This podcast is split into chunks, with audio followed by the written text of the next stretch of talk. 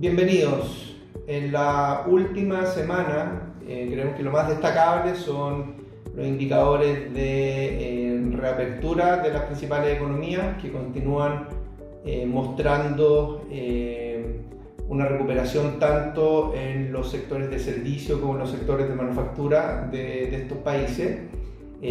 un dato muy importante para el mercado fue la creación de 2,5 millones de puestos de trabajo en Estados Unidos en el mes de mayo, eh, contrario a las expectativas de una caída adicional de empleo en ese mes, eh, según las encuestas de, mercado. Eh, si bien es cierto, esto es un dato muy positivo, también hay que ponerlo en contexto de que se destruyeron más de 20 millones de empleos en los, en los dos meses anteriores y por lo tanto hay un largo camino por recorrer en términos de reactivación. Pero fue una buena noticia al fin y al cabo que uno impulsó las bolsas globales eh, y eso repercutió también en mercados emergentes y en Chile.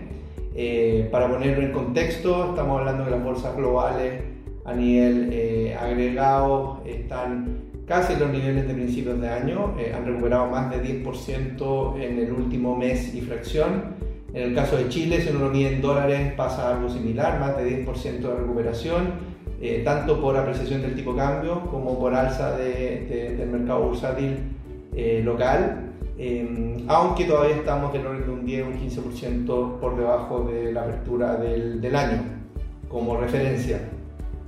Otro punto importante es que han continuado cayendo las primas por riesgo, eh, corporativas eh, y soberanas. Y si uno lo lleva al caso de Chile, las primas por riesgo soberanas, por algunos de los indicadores que uno puede seguir, están en niveles que uno consideraría ya más de equilibrio, después de estar en PICs bastante elevados unos meses atrás. Eh, si uno combina eso con el precio del cobre, que se ha estacionado en niveles por sobre los 2 dólares y medio la libra, eh, valían bastante lo que le ha pasado al tipo de cambio. Eh, valían bastante los rangos en torno a los 770 pesos que estamos viendo hoy día. No obstante, hay que mantener la cautela de que esto está afecto a, a riesgo y por lo tanto hay que tener cuidado respecto de, de que la volatilidad, si bien se ha estabilizado a niveles bajos,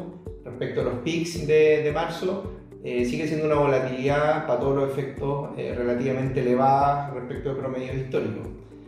Y otro punto a destacar en la, en la, semana es el alza de tasas de interés de largo plazo, eh, tanto en los mercados globales como en el mercado local, que a nuestro juicio obedece a esta, esta expectativa de, de recuperación. es cierto que Chile va un poco más atrás en la curva de recuperación y todavía hay eh, suficientes eh, riesgos respecto del control de la pandemia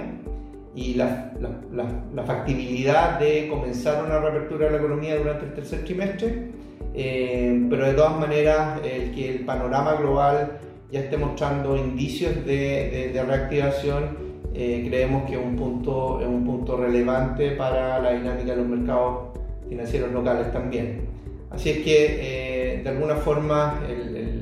el, resumen de, esta semana es eh, que la reactivación se está dando en las principales economías, que el apetito por riesgo está retornando gradualmente y que de alguna forma eh, esto está repercutiendo positivamente en los distintos mercados financieros eh, locales de las economías emergentes. no exento de riesgo, pero de alguna forma empieza a darse alguna, alguna, alguna luz de, recuperación eh, luego de los mínimos que alcanzamos por ahí por marzo y abril en, la, economía mundial por, eh, producto de la pandemia. Muchas gracias.